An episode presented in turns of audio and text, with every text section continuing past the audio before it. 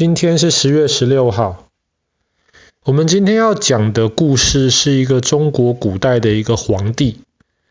你知道中国古代绝大多数的皇帝其实都是男人，只有一个例外，就是我们今天要讲的中国唯一的女皇帝，叫做武则天。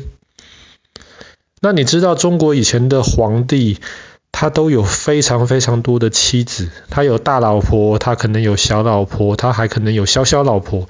反正皇帝的家里面有很多很多女孩子。那其实武则天在当皇帝以前，一开始她是唐太宗的一个小小老婆。唐太宗我们知道是中国历史上被认为最好的一个皇帝。那我们之前讲到玄武门之变的时候，也有讲到他。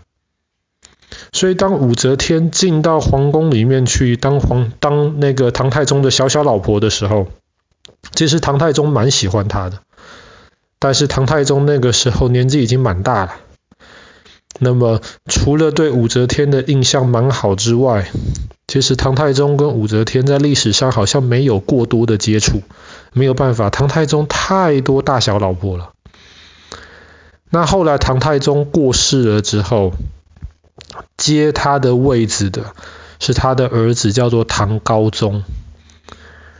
其实唐高宗在还没有当皇帝之前，去他爸爸的宫殿里面看到了这个武则天，唐高宗就很喜欢这个女孩子，但这个毕竟是爸爸的小小老婆嘛，他也不能做什么。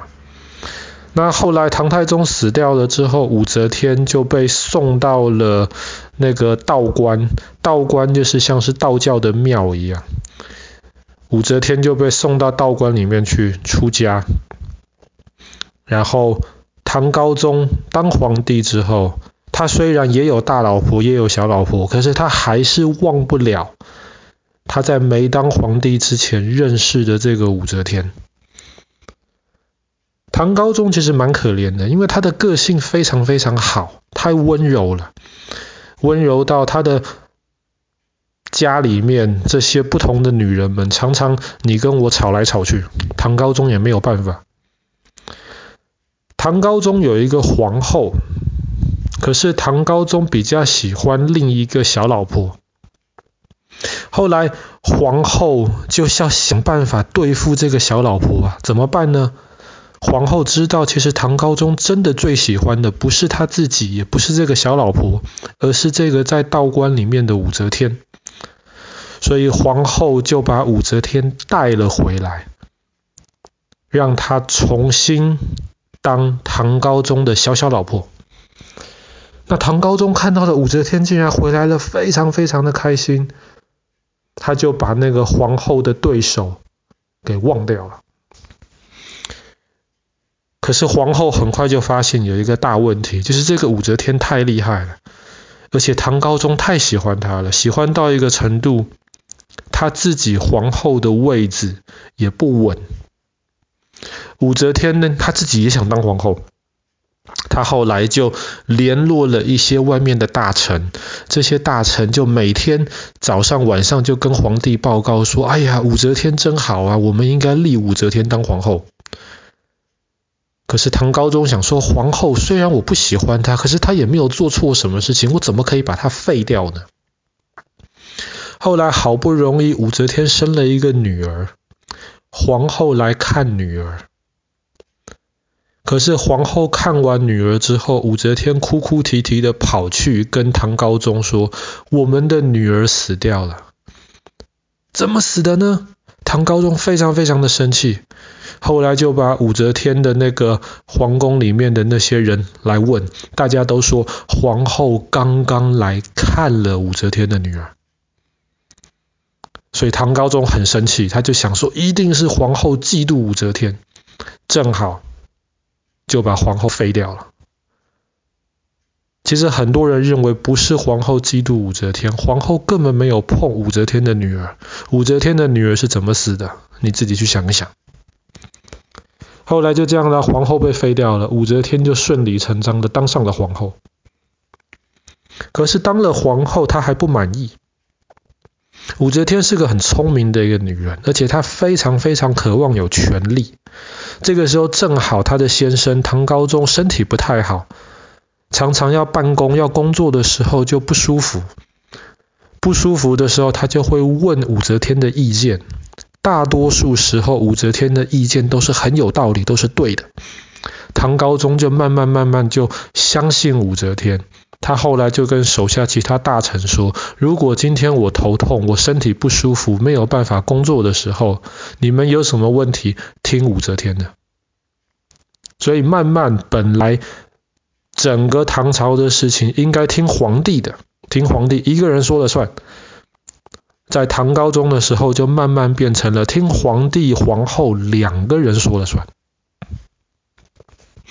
后来唐高宗身体不好，死掉了。他跟武则天有好几个孩子，那么就从他们中间的一个孩子选出来当下一任皇帝。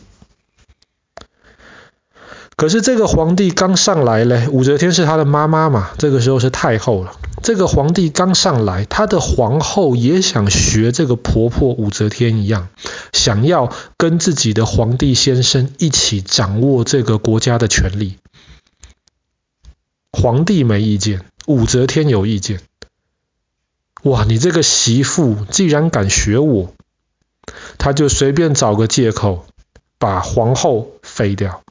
顺便把这个皇帝也赶下来，然后就命令他下一个孩子，他另一个孩子当上皇帝，就是原来皇帝的弟弟当上皇帝。哇，这个小儿子知道自己能够当皇帝，纯粹是因为哥哥不听妈妈的话，所以他这个皇帝当得非常非常的紧张，非常非常的小心，完全不敢不听武则天的话。就这样子暂时的和平一段时间，后来武则天还是觉得不过瘾。虽然事情都是他自己决定，但是皇帝还是他的儿子，皇帝不是他，他只是一个太后，他觉得不过瘾。后来他就发动手下很多很多大臣，说：“哎呀，这里有一个很好的一个兆头，这里有一个很好的 sign。”说我们应该要有一个女皇帝，这个女皇帝是谁呢？当然就是我们的太后。后来小皇帝实在受不了这个压力了，就决定算了，妈妈你当皇帝，这个皇帝我不当了。所以在西元六百九十年的今天，十月十六号，武则天就接任了唐朝的皇帝。当然，她是第一个女皇帝。而且他姓武，他不姓李，他就决定把这个朝代的名字从唐朝改成周，他就变成大周朝的那个女皇帝。那你想，唐朝的这些很多原来皇帝的这些亲戚，他们的 family 当然非常非常的不开心，就很多人要造反。很多人就说，我们应该把你的儿子被你废掉的那个两个皇帝，这个是唐朝的天下，皇帝应该由姓李的人来当，不是你周朝，不是你姓武的人来当来当。可是武则天非常非常的厉害，她一方面对付这一些要造反的人，她怎么对付呢？她就鼓励老百姓可以偷偷的来告诉我消息。如果有哪一个官做的不好，有哪一个人可能要造反，即便你是老百姓，没有关系，任何人都可以平等的来到首都，偷偷的告诉武则天一些消息。你的消息是错的也没有关系，没有人会怪你。你的消息是对的的话，有奖赏。而且任何人来告诉武则天消息的时候，他沿路上吃啊住啊，费用全部由国家来出。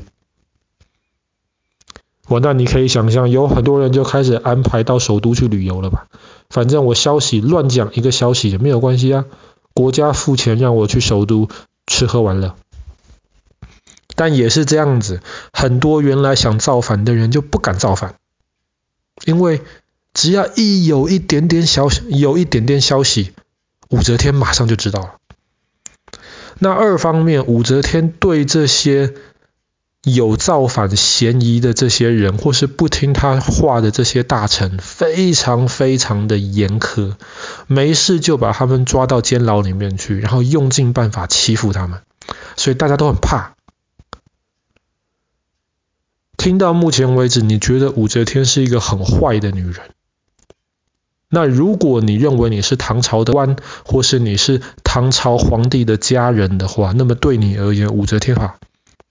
可是，在那个时候，对于绝大多数的老百姓而言，其实武则天是一个好皇帝。为什么？在唐高宗就武则天的先生的那个时代，唐朝全国只有三百多万个 family。到武则天当皇帝的时候，全国有六百多万个 family。这是什么意思？这就代表老百姓吃得好、穿得暖，大家愿意生孩子，人多了才会有更多的家庭。那有更多的家庭，有更多人工作，国家就可以收更多的税。所以老百姓有钱，生活好，国家也有钱，生活好。而且武则天做的另一件很重要的事情，是因为很多原来听唐朝话的那些贵族、那些大臣们不听武则天的话，武则天对付了他们。那这个时候，武则天就需要一些听他话的人来帮助他管理这个国家。所以唐太宗建立了科建立了科举考试，那武则天就让科举考试变得更多。让更多贫穷人家普通过科举考试来当官，这些老百姓考的是武则天的科举，那自然当了官了之后就听武则天的话，所以这些贵族的力越来越小，老百姓的声音就越来越大，而且老百姓有机会当官了，老百姓当然就支持武则天。所以从某种程度上而言，武则天其实是一个非常好的皇帝。可是武则天有一个很大的问题啊，这问题是什么呢？就是武则天总有一天年纪大了也要死掉，那谁当皇帝呢？通常皇帝死了就是他的儿子当皇帝，可是武则天死了之后，他的儿子姓什么？他的儿子姓李，不姓武。那么武则天就想，是不是应该让我的侄子，我的 nephew 当皇帝？可是他手下的大臣就提醒他，你要想你的侄子跟你比较亲，还是你的儿子跟你比较亲？武则天没有办法回答。所以后来当武则天年纪很大的时候，她躺在床上没有办法做事情了，她生病了。这个时候，他手下的一些大臣就造反。